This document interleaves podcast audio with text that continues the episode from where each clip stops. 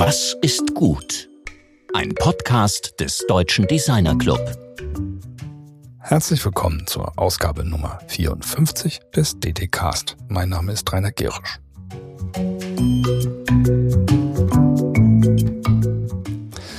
Letzte Woche sprachen wir ja mit dem Unternehmer und Designer Jeffrey U aus Boston – der nach seinem Studium an der HFG Offenbach und einer Promotion am MIT Media Lab in Cambridge, Massachusetts, ein forschungs- und technologieorientiertes Unternehmen namens Opt Industry gegründet hat.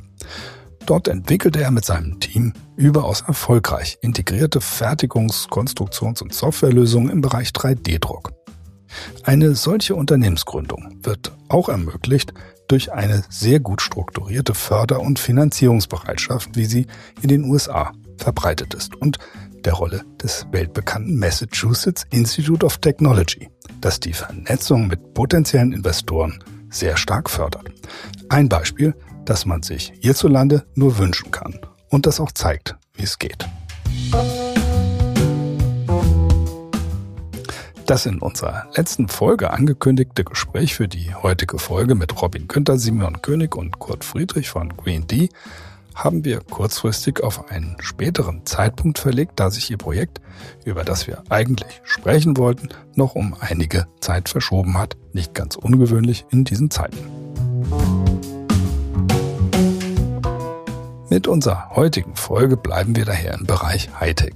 Thomas Immich ist Inhaber und Geschäftsführer von Centigrade in Saarbrücken, einem der führenden UX- und Gamification-IT-Unternehmen in Deutschland mit gut 40 MitarbeiterInnen. Er beschäftigt sich seit über 20 Jahren mit menschzentrierten Methoden und agilen Softwareprozessen und entwickelt mit seinem Team in diversen Branchen intrinsisch motivierende Digitalprodukte. Was hinter dem Begriff intrinsisch motivierend steckt und wieso er und sein Team nicht im Büro, sondern draußen im Park arbeiten, das erfahrt ihr im folgenden Gespräch.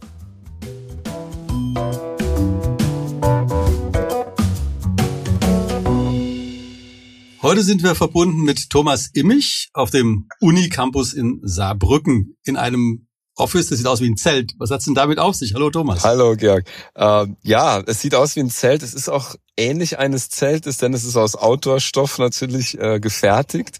Aber es ist eher so eine Art, würde ich sagen, Haube für einen Schreibtisch. Das heißt, man stülpt sich diese Haube über, wenn man quasi nicht gestört werden will bei der Außenarbeit oder wenn die Sonne eben ungünstig auf den Monitor scheint, dann kann man hinter sich oder vor sich, je nachdem, von der Seite zumachen und kann dann einfach wie in so einem Mini-Zelt arbeiten. Ja, du, ihr seid ja, seid ja kein Gärtnereibetrieb, sondern äh, seid ja eher in der IT-Branche. Also wieso bist du denn draußen? Also Ja, genau. Ähm, die Idee kam eigentlich nur durch Corona, wo man auch wieder sieht, irgendwie so eine Krise kann man auch als Chance sehen, denn wir hatten das Problem, dass wir uns ja über, über ein Jahr nicht mehr gesehen hatten im April ähm, letzten Jahres war es ja losgegangen. Wir waren alle sofort im Homeoffice.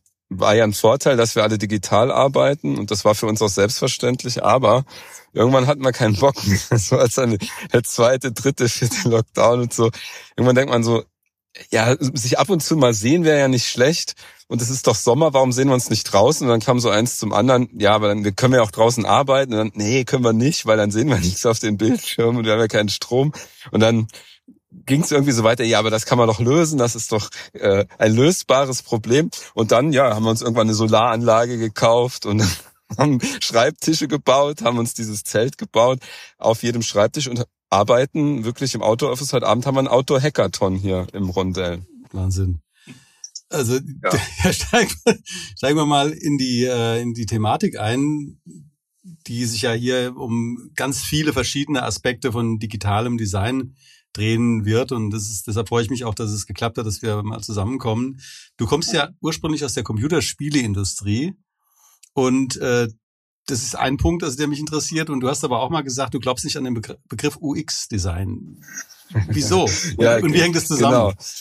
Das hängt tatsächlich auch zusammen. Warum? Weil in der Computerspieleindustrie gibt es ähm, den Begriff Designer zwar, allerdings ist der schon wieder so diversifiziert, dass man kaum von dem Spieledesigner spricht. Man redet vielleicht vom Character Artist und vom Storywriter und keine Ahnung was. Aber es gibt so viele Disziplinen bei der Spieleentwicklung, dass sich keiner die Mühe macht, von Designer zu sprechen, weil dann fragt man sich, welchen meinst du denn genau? Ähm, und deswegen, wenn man in der Spieleentwicklung von einem Teammitglied spricht, redet man eher von Developern, Entwickler, jemand, der mitentwickelt an diesem Spiel. Dann macht er aber nur Design, nur in Anführungszeichen ist er trotzdem Entwickler, weil ohne ein Character Design so ein Spiel ja gar nicht wirken kann.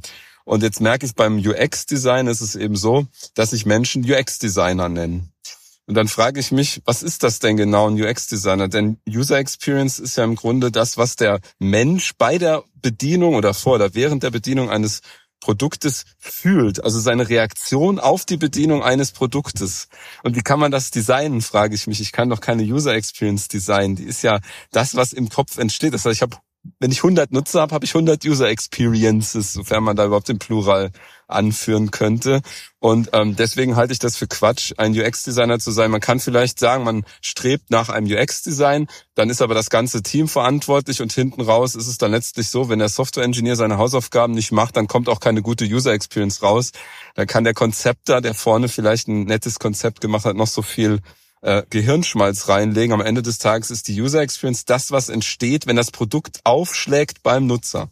Das, du hast ja vorhin gesagt, ihr seid, ein, äh, oder ihr seid ja in Saarbrücken. Und Saarbrücken ist ja ein, hat ja einen sehr starken IT-Schwerpunkt in der Hochschule auch. Äh, ist das euer Hintergrund oder arbeitet mit, ihr mit den Forschern auch zusammen? Ja, wir ähm, arbeiten immer mehr auch hier im Campus zusammen, zum Beispiel mit dem DFKI. Ist natürlich super spannend, weil künstliche Intelligenz und User Experience eigentlich untrennbar verbunden sind. Ich meine, man muss nur Tesla-Bot ein paar Kommentare lesen, was da so an Emotionen aufflammt. Also ich glaube, gerade das Thema künstliche Intelligenz, Robotik oder alles an, an neuen Technologien hat immer eine ganz emotionale psychologische Komponente. Das ist spannend, mit künstlicher Intelligenz zusammenzuarbeiten mit dem DFKI. Wir haben auch eine starke Psychologie, das heißt, hier kommen auch zum Teil das ganze Thema ähm, Evaluation von, von, Ex von Interviews mit Nutzern und so weiter.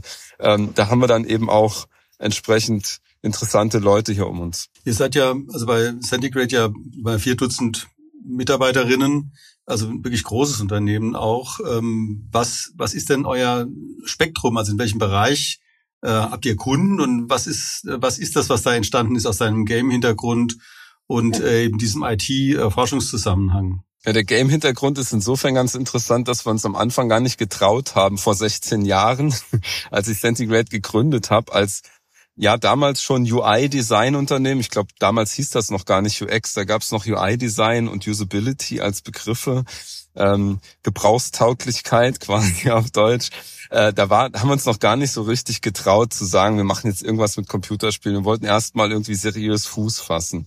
Ähm, dann haben wir viel, viel Software schön angemalt. Wir haben sehr viel visuelles Design gemacht, also sprich Ästhetik im ähm, augenscheinlichen Sinne. Und dann kam erst so nach und nach das Thema Usability, Psychologie dazu, irgendwann neue Technologien. Und dann haben wir uns irgendwann so vor sieben, acht Jahren nochmal getraut, hey, warum machen wir nicht auch Gamification, also sprich Motivationsdesign, weil das passt doch eigentlich total gut. Wir haben sehr, sehr viele Menschen mit Spieleindustrie, Background, gerade wieder eine Neueinstellung. Unser Head of UX Management kommt aus der Spieleindustrie, hat äh, jahrelang ähm, auch ein Studio geleitet als Producer. Und dieses Potenzial, ähm, quasi in Games denken zu können, das wollen wir immer mehr nutzen und nutzen wir auch immer mehr. Und jetzt, wo wir aber seriöse Kunden haben und auch Design Awards schon haben, äh, fällt es auf noch fruchtbareren Boden, weil keiner mehr fragt, ist das jetzt irgendwie total crazy, seid ihr irgendwie abgehoben, das traue ich mich nicht, das ist ein Experiment, das ist nicht mehr so. Wir haben seriöse Kunden wie Trumpf Werkzeugmaschinen, haben mit denen alle Design Awards abgeräumt, die man so in der Industrie abräumen kann. Und das zeigt einfach eine gewisse Credibility und wir können uns einfach mehr trauen im Bereich Gamification und Motivationsdesign als vorher. Wir haben ja in einem früheren DDKs mit David äh, Gilbert eben auch über das Thema Design, Digital Design Professional gesprochen. Du arbeitest ja auch in dem Bitkom äh, Arbeitskreis Digitaldesign in dem Umfeld mit. Ähm, wie stehst du denn zu dem Thema Digital Design Professional? Das ist ja eigentlich eine Art ähm, ja, umfassender oder Rahmenbegriff für, für diese ganze Thematik, über die wir momentan gerade reden. Ja, also erstmal bin ich ja gegenüber allen neuen Bewegungen relativ offen bis ich mir dann ein Bild gemacht habe und dann kann ich auch relativ schnell wieder schließen. Aber bei DDP habe ich eigentlich nicht ähm, den Eindruck gehabt, dass das ein, ein Kapitel ist, was irgendwie äh, nur so eine Erscheinung ist, sondern dass das wirklich wichtig ist, dass ein Digital Design Professional Berufsbild existiert. Warum? Weil ich einfach diesen Gedanken teile, der beim DDP im Fokus steht, dass der Umgang mit Digitalem eine Art Material ist. Im übertragenen Sinne, wenn ich Designer bin und Holz bearbeite, oder sagen wir mal, ich bin Tischler und, und arbeite an Schreibtischen und ich bin Möbeldesigner, dann muss ich mich natürlich mit Holz auskennen, ist ja klar. Das wird auch keiner in Frage stellen. Oder ich muss zumindest wissen, wie man diesen Werkstoff bearbeitet und was der für physische Eigenschaften hat. Beim UX-Design habe ich manchmal den Eindruck, pff, naja, so viel Programmierhintergrund oder Framework-Erfahrung ist oft nicht da. Und dann stelle ich das gerne in Frage, weil ich denke, wie kann man denn ein gutes Konzept machen, was nutzerzentriert ist, wenn ich nicht mal weiß, was sind aktuelle KI-Frameworks? Wie funktioniert zum Beispiel Bitcoins und Blockchains oberflächlich? Was ist ein Conversational UI? Was muss ich dafür an APIs anzapfen? Was ist überhaupt eine API? Was ist der Unterschied zwischen einer REST API und einer GraphQL API? Da steigen viele, ja, ich sage jetzt mal UX-Designer aus, weil sie sagen, ist ja gar nicht mein, ist überhaupt nicht gar nicht mein Feld. Und das finde ich toll an DDP zu sagen, doch, es ist dein Feld. Es ist dein Feld zu wissen, mit was man Software ins Leben ruft, digitale Produkte ins Leben ruft. Du musst dieses Material kennen. Mhm. Wenn du jetzt an Innovation rangehst, der Begriff Innovation ist ja sehr allgemein. Aber in deiner Arbeit, und wenn ich es richtig verstehe, du hattest ja vorhin auch von diesen äh, Maschinen, also Werkzeugmaschinen gesprochen, ähm, da geht es ja um Nutzeroberflächen, eben, wenn ich es richtig verstanden habe, im analogen und im digitalen.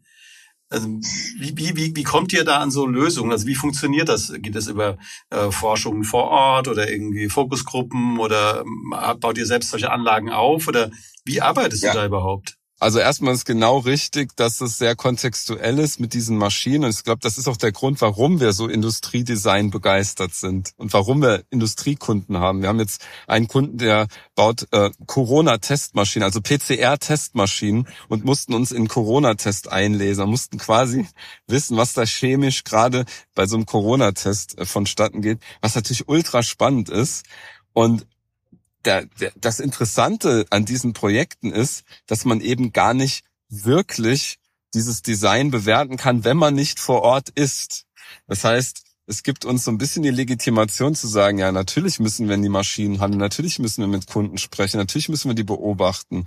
Ähm, bei einem bei einer ERP-Software oder CRM-Software oder was, da ist immer so ein bisschen das Argument, du brauchst die User nicht angucken.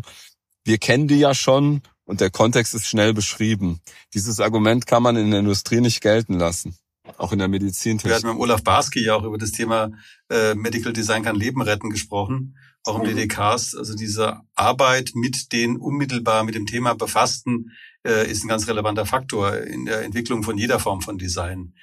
Und äh, wenn man jetzt schaut, ähm, was ihr mal in eurer Forschung ich habe, wir haben jetzt zwei Forschungsschnittstellen schon äh, von dir erfahren. Die eine ist die Forschungsschnittstelle zu Psychologen oder IT-Forschern auf dem Campus in Saarbrücken, also auf einem sehr hohen universitären, akademischen Niveau und das andere zu angewandten Forschern und Entwicklern in der Industrie. Wie baut ihr diese Schnittstellen auf? Also wer ist da bei euch ähm, zuständig sozusagen, um diese sehr unterschiedlich auch kommunizierenden, argumentierenden, auch mit ganz unterschiedlichen Fachsprachen versehenen Gruppen zusammenzuhalten in eurem Projekt? Also zunächst mal haben wir eine, eine Rolle, die sich UX Manager heißt, nennt. Ähm, das muss man erklären, weil die Rolle nicht so, wie soll ich sagen, nicht so Mainstream ist. Der UX Manager ist eine Rolle, der quasi Advokat des Kunden ist. Das heißt, er muss natürlich Budget und Machbarkeit im Blickfeld halten und auch Deadlines und Timing und muss auch die richtigen Menschen im Team haben, um das gesetzte Ziel zu erreichen. Das heißt, ein UX-Manager weiß zum Beispiel, ich muss hier einen Visual Designer reinbringen in dem Projekt. Es wird wahrscheinlich ein, ein sehr emotionales Interface werden. Ich brauche sogar einen Motion Designer. Ähm, auf der anderen Seite ähm, muss der aber auch schauen, dass der Nutzer nicht hinten runterfällt. Und das ist so ein Balance, die oftmals aus der Product Ownership zumindest Support erfordert. Also sprich, wenn plötzlich die Deadline vor der Nase ist und es ist zu wenig Budget da, dann kann man natürlich ganz schnell sagen, na dann sparen wir an dem, was an User Experience für den Nutzer hinten rauskommt. Und das ist ja auch ein verständlicher Reflex.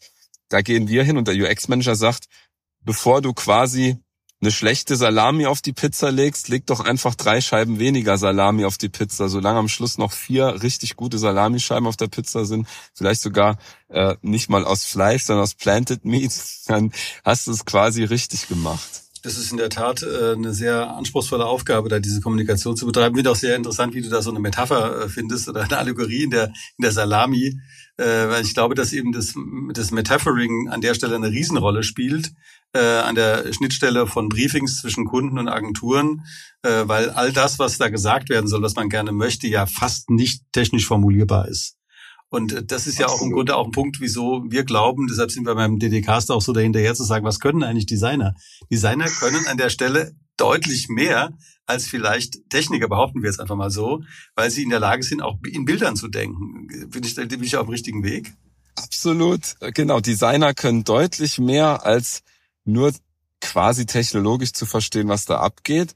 Ähm, Designer also aus meiner Erfahrung, ich merke das immer wieder, dass wenn ich mich mit Menschen sehr gut verstehe und irgendwie sehr schnell der Ball hin und her fliegt, das schließt übrigens auch ein, dass da irgendwie immer so ein systemtheoretischer Hintergrund auch dabei ist. Also sprich, dass man holistisch denkt, dass man reflektierend denkt, dass man iterativ denkt, dass man mit Demut denkt, nicht sehr egozentrisch denkt.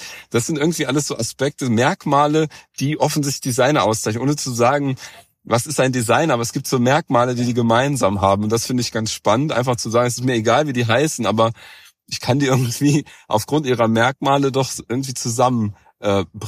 Und das äh, finde ich spannend, dass es auch egal ist, wie man sich nennt. Am Ende des Tages hat man gewisse Aufgaben und Eigenschaften. Und ich finde, dass das zu einer Designeraufgabe gehört, das Big Picture zu sehen. Inzwischen auch immer mehr dass es dazu gehört, die Auswirkung von Design zu sehen. Also sprich, was macht mein Design mit der Welt? Da kommen wir ja auch in den Bereich der, der Ethik. Also die Diskussion um Ethik im Digital Design steht ja wirklich absolut am Anfang. Der Kim Lauenroth und ich bereiten zum, äh, zu dem Thema gerade einen Text für das nächste Bitkom Digital Design Jahrbuch vor. Äh, für dich ist das ja offenbar kein neues Thema und du hast mir ja auch gesagt, dass Ethik für dich im Design exakt dieselbe Rolle spielt wie Ästhetik oder Ergonomie. Was meinst du denn damit? Ja, ja, das ist ein, ein Riesenthema, mit dem ich mich gerade ein bisschen intensiver beschäftige. Kam ein bisschen daher, dass mich Menschen immer wieder fragen, was ist der Unterschied zwischen Nutzerzentrierung und Kundenzentrierung? Und die Erklärung ist ja schon schwer genug. Und dann habe ich aber immer mehr so gemerkt, auch Nutzerzentrierung, wenn man mal genau über diesen Begriff nachdenkt, äh, dann ist der schon etwas sinnbehafteter als Kundenzentrierung. Sinnbehaftet insofern, dass, dass es ja bei uns oft um so produktive, wertschöpfende Interaktion geht. Also wenn ich einen Corona-Test besser und ohne Fehler machen kann, würde jeder bestätigen, finde ich gut. Weil wenn ich ein falsches Testergebnis kriege, naja, hat das eine negative Auswirkung. Bei einer Kundenzentrierung könnte ich sagen, die Maschine ist verkauft. Puff. Alle sind glücklich, das Geld ist da. Denn es gibt ja kein Abo-Modell für eine Maschine. Das heißt, da kommt kein neues Geld oder sowas rein. Also das ist finde ich erstmal ein wichtiger Unterschied. Aber wenn man es weiterdenkt, ist ja auch Nutzerzentrierung irgendwie sehr, ja, egozentrisch, wenn man es jetzt auf jeden Einzelnen runterbricht. Denn ähm, am Ende des Tages wollen wir nicht Menschen ermuntern, äh, irgendwie ein Produkt zu kaufen und, und ähm, einfach nur äh, zu bedienen. Und konsumieren ist sicherlich auch noch schlimmer. Aber eigentlich wollen wir ja Menschen motivieren, auch gegebenenfalls gesünder zu leben oder nachhaltiger zu agieren, wie auch immer. Und da wird's, finde ich, schon schwer, weil man an der Stelle sich fragt, ist das dann immer so nutzerzentriert oder ist das dann nicht sogar schon planetzentriert? ist das environmentzentriert, umgebungszentriert? Also äh, im Grunde ist, ist der Nutzer dann gar nicht mehr so der Stakeholder. Und ich würde auch sagen, vielleicht ist das auch gar nicht so richtig, dass wir den Nutzer zu sehr in den Mittelpunkt stellen, weil wir ja auch merken, was das, wozu das führt, wenn wir den Mensch als ja das Nonplusultra äh, in, in den Mittelpunkt stellen. Also da bin ich wirklich sehr, sehr gespalten, was das Thema angeht. Du, ähm, wenn, wenn ihr jetzt über Nachhaltigkeit nachdenkt, also auf verschiedenen Ebenen für das Unternehmen, aber auch für eure Kunden, also was sind denn die Themen, die da äh, so, so im Zentrum stehen. Du hast jetzt eben einen Punkt schon genannt, also dass möglicherweise die Nutzerzentrierung an sich schon eine problematische Angelegenheit ist, wenn man dadurch gegebenenfalls eben zugunsten eines Nutzers, der eine Pizza schneller bekommt, einen Pizzaboten Genau, gnadenlos richtig, ausbeutet. genau. Ja, ja, das ist genau. Oder ähm, ja, natürlich kann ich jetzt ähm, mich zum Beispiel eine Nutzer nutzerzentriert dazu ähm, ähm, motivieren, dass sich jemand mehr bewegt. Wie kann ich das machen? Ich biete irgendein Yoga-Retreat in, äh, in den Malediven an und dann fliegt der Nutzer dahin und hat die beste Zeit ihre, seines Lebens oder ihres Lebens. Aber ist das wirklich User-Centered Design, wie wir das wollen? Also es kann ja irgendwie nicht sein. Ähm, das, das, das führt ja ad absurdum, was eigentlich sonst noch möglich wäre. Ich will vielleicht ja auch keinen ja, das, was mich immer aufregt, aus diese diese kleinen Joghurtdrinks, die man so kennt. Äh, Ich sage jetzt keinen Namen, aber jeder kennt die, wo einfach mehr Müll drin ist als Inhalt. Ähm, da frage ich mich manchmal, wo, wo sind wir da gelandet? Das könnte User Experience sein, so nach dem Motto, ich kann die schnell aufmachen, ich muss nichts spülen und kipp das Ding weg und fühle mich gut danach und dann machen die Bakterien in meinem Bauch auch noch angeblich was Gesundes. Okay, vielleicht ist das so. Ähm, aber ist das wirklich die User Experience, die wir wollen? Oder wollen wir nicht zum Beispiel motivieren, dass man sich seinen eigenen fancy Joghurt mit regionalen Zutaten zusammenstellt? Ist das nicht eigentlich eine bessere User Experience? Und vielleicht ist ja das psychologische Gefühl da hinten das gleiche, nämlich das ist ein leckerer Joghurt und es war nicht so schlimm, ihn zu machen. es war auch vielleicht nicht so schlimm, ähm, diese Zutaten zu besorgen. Ähm, ja, und, und wo wollen wir uns da einordnen? Und mein Bauchgefühl sagt mir, wir sollten uns bei letzterem einordnen. Wir sollten uns irgendwo da einordnen, wo wir es vielleicht dem Nutzer nicht immer am allerleichtesten machen, aber einen guten Sweet Spot finden zwischen dem, was der Nutzer noch cool findet und was vielleicht auch aus ähm, Environment- und Planet-Sicht sicherlich auch sinnvoll ist. Ja, du ziehst ja mit dem Blended Centric ziehst du ja eine Parallaxe ein, die äh, wahnsinnig äh, gut orientieren kann. Also wenn man sagt, also man hat eine, eine, North Star, sage ich mal, der heißt Planet Centric, dann ist eben auch die User Centricity innerhalb dieses Systems anders orientiert. Deshalb, deshalb gefällt mir das so gut mit dem Planet Centricity. Ja, und ich habe ähm, im Grunde, das war ja so ein Schnellschuss von mir, dieser Begriff Planet Centered Design, der geistert immer durch meinen Kopf.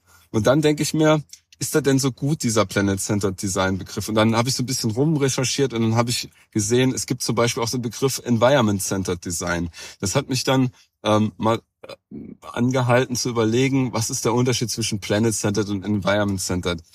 Und wie ich mich da dran genähert habe, um das zu verstehen, analytisch, sage ich mal, ist, dass ich mir mal diesen Customer Journey, User Journey und X-Journey Begriff angeguckt habe. Weil in der UX-Welt und in der Customer Experience-Welt ist es normal, in Journeys zu denken. Also das ist ja quasi eine Light-Toolbox. Ist ja auch metaphorisch. Der Nutzer hat eine Reise und wir machen ihm die Reise so angenehm wie möglich. Bei einer Customer Journey würde ich sagen, ist zu Ende, wenn der Kunde das Produkt gekauft hat. Dann ist die Customer Journey zu Ende. Äh, jetzt sehr überspitzt formuliert. Natürlich kann man mit einem Abo-Modell immer wieder Leben einhauchen monatlich. Aber hart zugespitzt ist sie dann zu Ende. Eine User Journey ist eigentlich zu Ende, wenn der Nutzer durch das Produkt so ureigene Potenziale ausgeschöpft hat ähm, irgendwo sich verbessern konnte, sein Brain erweitert hat, wie auch immer. Also nimm mal jetzt eine Kartenanwendung, die werde ich wahrscheinlich immer nutzen müssen, dass mir unmöglich ist, die ganze Welt einzuprägen. Da werde ich immer wieder kommen, weil ich immer wieder vergesse, wo war jetzt nochmal diese Stadt. Dann werde ich immer wieder Google Maps benutzen und ich werde immer wieder fröhlich sein, dass meine Kapazität erweitert worden ist durch, durch Technologie. Aber wessen Journey ist denn beim Planet Center Design, wessen Journey ist das? Ist das die Journey des Planeten? Irgendwie ist das schräg. Also äh, wie verkaufe ich das einem Kunden, dass wir jetzt eine Journey des Planeten durchspielen und dem Planeten die Reise möglichst gut machen? Dann sagt er mir ja, pff, was für eine Reise? Wovon sprichst du? Der Planet, der reist, wenn überhaupt, nur um die Sonne und das auch relativ zuverlässig. Ähm, was willst du mir sagen? Und da bin ich mir quasi unsicher geworden, ob das so ein guter Begriff ist. Dann habe ich diesen Environment Centered Design Begriff gefunden, habe da einen ganz tollen Artikel gefunden, den, den teilen wir ja, glaube ich, auch in den Links unten zu Environment Centered Design. Und dann habe ich gesehen, na ja, gut, im Grunde kann man leider nicht sagen, die Reise ist es des Planeten oder der Umgebung, in dem Fall müsste man eigentlich sagen, das ist die Reise des Produktes durch die Umgebung. Klingt jetzt ein bisschen doof, aber was ich damit sagen will als, als Beispiel, wenn, wenn man Atommeiler designt, dann wäre es eigentlich fatal, sich nicht zu überlegen, wie man den wieder wegkriegt, nachdem der seine Arbeit verrichtet hat. Wäre es fatal, wir können jetzt das streichen und sagen, es ist fatal gewesen, man hat sich halt einfach keine Gedanken gemacht, was man mit den Dingern macht, wenn die halt nicht mehr gebraucht werden. Und jetzt, oder mit dem Müll, der entsteht. Und das ist halt ähm, schwierig. Und deswegen war für mich die große Frage, wessen Journey ist es? Ist es nur die Produktjourney oder die eines anderen? Dann bin ich irgendwann äh, weggekommen davon und habe gesagt, eigentlich geht es vielleicht gar nicht so sehr darum, für wen oder was wir designen, sondern für wen oder was hat ein Design eine Auswirkung. Das mag so ein kleiner Kniff sein, aber so bin ich auf das Impact-Driven Design gestoßen. Impact-Driven ist in der Community eigentlich relativ bekannt. Ich weiß nicht, ob du es schon mal gehört hast, dieses Impact-Driven Design. Da geht es ja so ein bisschen darum, dass man sich überlegt, was für eine positive Auswirkung kann Design haben auf den Menschen, ja, auf die Gesellschaft, auf andere Dinge und vor allen Dingen aufs Business. Und da hat man nämlich die Tür dann auf bezüglich der Akzeptanz von Businessunternehmen. Weil ein Business fragt natürlich, warum soll ich überhaupt für Design Geld ausgeben?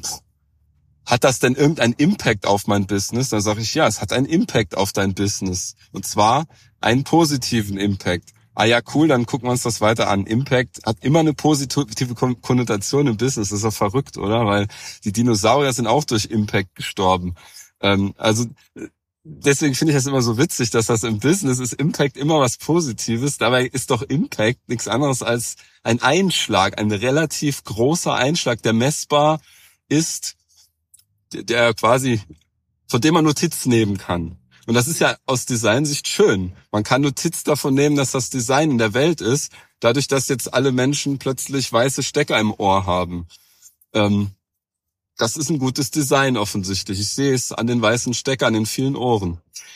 Ähm, aber wenn man es jetzt mal negativ spielt, kann ich auch sagen, Impact kann auch was Negatives sein. Und dann habe ich vielleicht aber die Zuhörer da, weil die Business-Leute, die sagen, Impact ist sau wichtig, dann sage ich, ja, stimmt, Impact ist sau wichtig. Aber Impact kann auch negativ sein.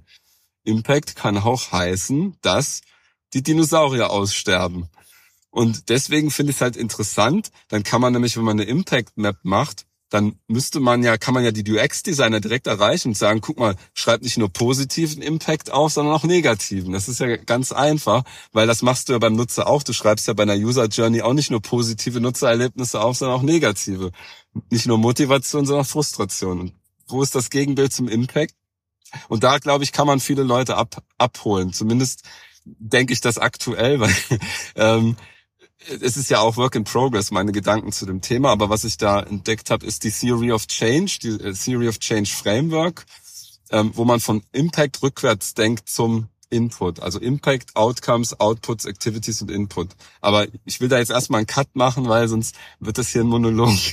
nee, das, das ist ja, ich meine, das Impact Value, das ist ja auch ein Begriff, der in der im, im Wirtschaftswesen verwendet wird, also für die äh, Environmental, Social, Governmentally Sound Anlagen. Also das äh, Impact Value ist letztlich der Begriff für die äh, nachhaltigen Anlagesysteme, die mehr als einfache oberflächliche Sustainability-Anlagen sind. Also von daher ja. ist der Begriff in der Wirtschaft zumindest etabliert. Ich finde ja. aber die Übertragung, die du jetzt gemacht hast, leuchtet mir auch total ein. Ich meine, du kannst es auch sagen, also wir hatten mit dem Benedikt Wanner ja auch drüber gesprochen, über dieses Cradle to Cradle. Du kannst ja auch sagen, es ist ein Cradle to Cradle Journey. Mhm. Oder, also der Impact ist auf jeden Fall als Begriff wirklich absolut anschlussfähig. Von daher gefällt mir Genau, und ich glaube, man hat die Aufmerksamkeit des Business, aber verliert nicht die Designer. Und das finde ich halt interessant bei so Begriffen, wo man sich auch streiten kann, ob jetzt ein Begriff so oder so besser ist. Aber was ich schon merke, ein Begriff, und wir haben ja auch das Genderifizieren. Wir reden jetzt von NutzerInnen natürlich, weil Sprache macht was mit den Menschen. Und ähm, so gesehen ist ein wichtiger zentraler Begriff des Impacts interessant für die Designer, weil sie damit die Businessleute nicht verlieren. Und äh, wenn keiner Geld gibt für Design, kann Design nicht aus sich selbst existieren, weil es ist nun mal eine, eine, eine Disziplin, die auch Ressourcen benötigt und ähm, finanzielle Ressourcen benötigt. Deswegen finde ich Impact einen tollen Begriff, weil er sowohl Design als auch äh, Business abholt. Gut, bevor wir zu unserer berühmten Abschlussfrage kommen, habe ich jetzt noch eine Frage, die wir neulich auch dem Dieter Brell von 3 Deluxe gestellt haben. Und zwar ganz konkret, was sollen junge Designerinnen heute in der Praxis mitbringen nach dem Studium, um bei euch arbeiten zu können? Also um diese Art von, von Unternehmen überhaupt anschlussfähig zu sein, also irgendwie einen Fuß auf den Boden zu kriegen? Was musst du mitbringen, um da reinsteigen zu können in diese Welt? Also erstmal ist das ein Haltungsthema. Ich muss verstehen, was, warum ich Design überhaupt machen will. Was ist mir wichtig? Jetzt unabhängig davon, was für Produkte ich erzeuge und ob die digital oder analog sind, das spielt gar nicht so eine Rolle, sondern möchte ich Änderung herbeiführen? Und das, ich glaube, das wird jeder junge Designer bestätigen. Ich möchte, dass sich was ändert. Ich möchte den Status quo ändern. Das ist, das ist cool, weil ein Designer kann durch Produkte Verhalten induzieren. Ich glaube, das ist ein ganz spannender Aspekt, dass junge Designer können, je nachdem, wie sie Produkte gestalten, ein bestimmtes Verhalten induzieren. Also Beispiel, die klassische Ketchupflasche kennt jeder. Design-Ikone, Ketchupflasche, Heinz-Label drauf, darf ich gar nicht sagen. Otto-Label drauf. Ähm, und die wird geprügelt, die Ketchup-Flasche erstmal. Da wird richtig hinten drauf gehauen. Und das ist doch interessant, dass Design immer Verhalten induziert. Jemand verhält sich. Wenn ich ihm ein Zuckerpäckchen in die Hand drücke, dann schüttelt er das erstmal, damit der, der Zucker nach vorne wandert, bevor er es aufreißt. Ist doch interessant, dass Design immer irgendein Verhaltensmuster hervorruft. Und das, ähm, glaube ich, muss man den jungen Designern mitgeben, durch eure Gestaltung werdet ihr Verhalten bewirken. Und ihr könnt entscheiden, ob das das Verhalten ist, was vielleicht systemisch zum Vorteil gereicht, also wirklich auch äh, ja, Prozesse in Gang setzt, die soziale Strukturen oder eben Nachhaltigkeit bewirken. Ähm, ihr könnt das. Es gibt ganz tolle Plattformen wie Reflector Network, wo sich junge Startups vernetzen können, äh, die sicherlich auch junge Designer einstellen und die vielleicht auch noch nicht so viel Geld haben, um die zu bezahlen. Aber ein junger Designer will vielleicht gar nicht so viel Geld am Anfang. Er will vielleicht Purpose, der will was entdecken, er will auch mal eine Erkenntnisreise machen. Ich glaube, dass die zusammenfinden müssen äh, und da entstehen ganz tolle Produkte, die sehr ressourcenschonend in beiderlei Hinsicht, also sprich, der Designer verdient vielleicht nicht so viel, hat aber sehr viel Purpose äh, in die Welt gebracht und dann nochmal ressourcenschonend, weil vielleicht das Produkt auch ressourcenschonend ist. Also da finde ich, ähm, würde ich den jungen Designern gerne ans Herz legen, überlegt, warum ihr Design macht, wenn es deswegen ist, weil ihr Verhalten induziert, dann seid euch einfach sicher, ähm, ihr könnt zwar den Nutzer nicht kontrollieren, das, was ihr designt, wird nicht unmittelbar eine eine ähm, Wirkung auf den Nutzer haben, jedenfalls nicht die intendiert ist, das kann man schon mal gleich sagen. Aber äh, je mehr ihr reingeht in diese nutzerzentrierte Welt, desto mehr entstehen Strukturen, die in die Richtung gehen dessen, was ihr eigentlich vorhattet. Und das ist, finde ich, schon Motivation genug, sich diesem Feld anzunähern. Und ähm, ist dann einfach toll, wenn man sieht, was so ein Design in der echten Welt für Auswirkungen hat. Ich habe nochmal jetzt zum Schluss und wie gesagt vor der Abschlussfrage nochmal eine Frage, die mir die ganze Zeit auf der Zunge liegt. Du sagtest ja, ihr seid im Freien. Und soviel ich weiß, ist der Campus in Saarbrücken im Wald. Aber wo genau steht jetzt dein Zelt? Wo genau auf dem ah, Campus? Ah, das, das ist eine gute Frage, ähm, weil das steht immer woanders. Also im, im Grunde ist das Zelt ja nur eine Haube für den Schreibtisch. Das heißt, wo mein Schreibtisch steht, steht auch mein Zelt. Das ist eine, eine ganz einfache Gleichung. Ähm, ich habe eine spezielle Sonderanfertigung dieses Schreibtisches, nämlich die Hochkant Edition. Wir nennen sie auch Portrait Edition im Gegensatz zur Landscape Edition, weil ich kann sie auf den Rücken schnallen.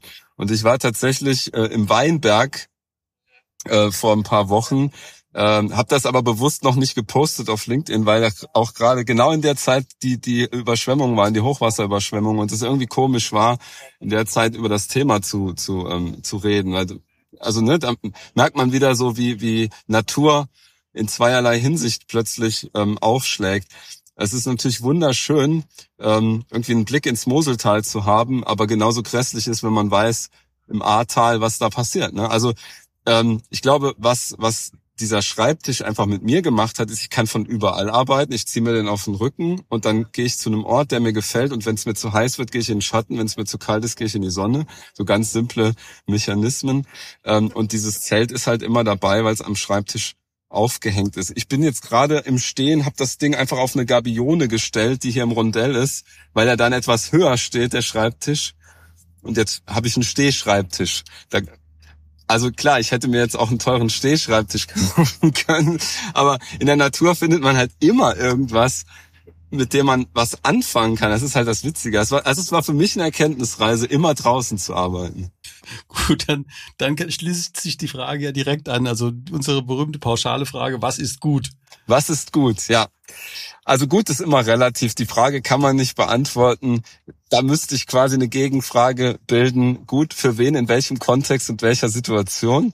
Ähm, da bin ich ta tatsächlich leider zu context-driven, um darauf was zu antworten, außer kommt drauf an. Sehr schön. Ja, vielen Dank, Thomas. Das äh, hat mich äh, wirklich gefreut. Es tut mir für die Hörerinnen wirklich leid, dass sie dich nicht sehen können. Dein, deinem strahlenden äh, äh, draußen, das ist unglaublich, äh, wie man dieses Zelt, wie die Sonnenstrahlen da auch durchbrechen durch die Zeltnähte. Wir, wir können gerne, wir können das gerne äh, als Outdoor-Interview umgekehrt machen. Ich lade dich ein nach Saarbrücken und wir machen hier ein Outdoor-Interview mit laufender Kamera. Ähm, und dann reden wir über andere Themen. Das kann man gerne machen. Also meine Frau ist äh, Saarbrückerin, von daher gibt's gute Gründe, da die Familie zu besuchen. Ach nein, ja, perfekt. Dann würde ich sagen, ist das hiermit schon fixiert. Wir müssen nur noch einen schönen Tag finden. Alles klar, ja, vielen Dank. Schönen Tag noch. Tschüss. Super, danke für die Einladung. Ciao. Das war Thomas Immich von Centigrade im Gespräch mit meinem Kollegen Georg Christoph Bertsch.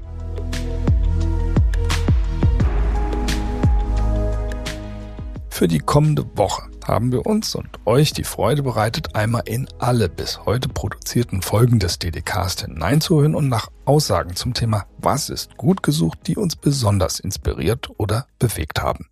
Freut euch also auf die Folge Was ist am besten Highlights aus dem ersten Jahr des DDcast.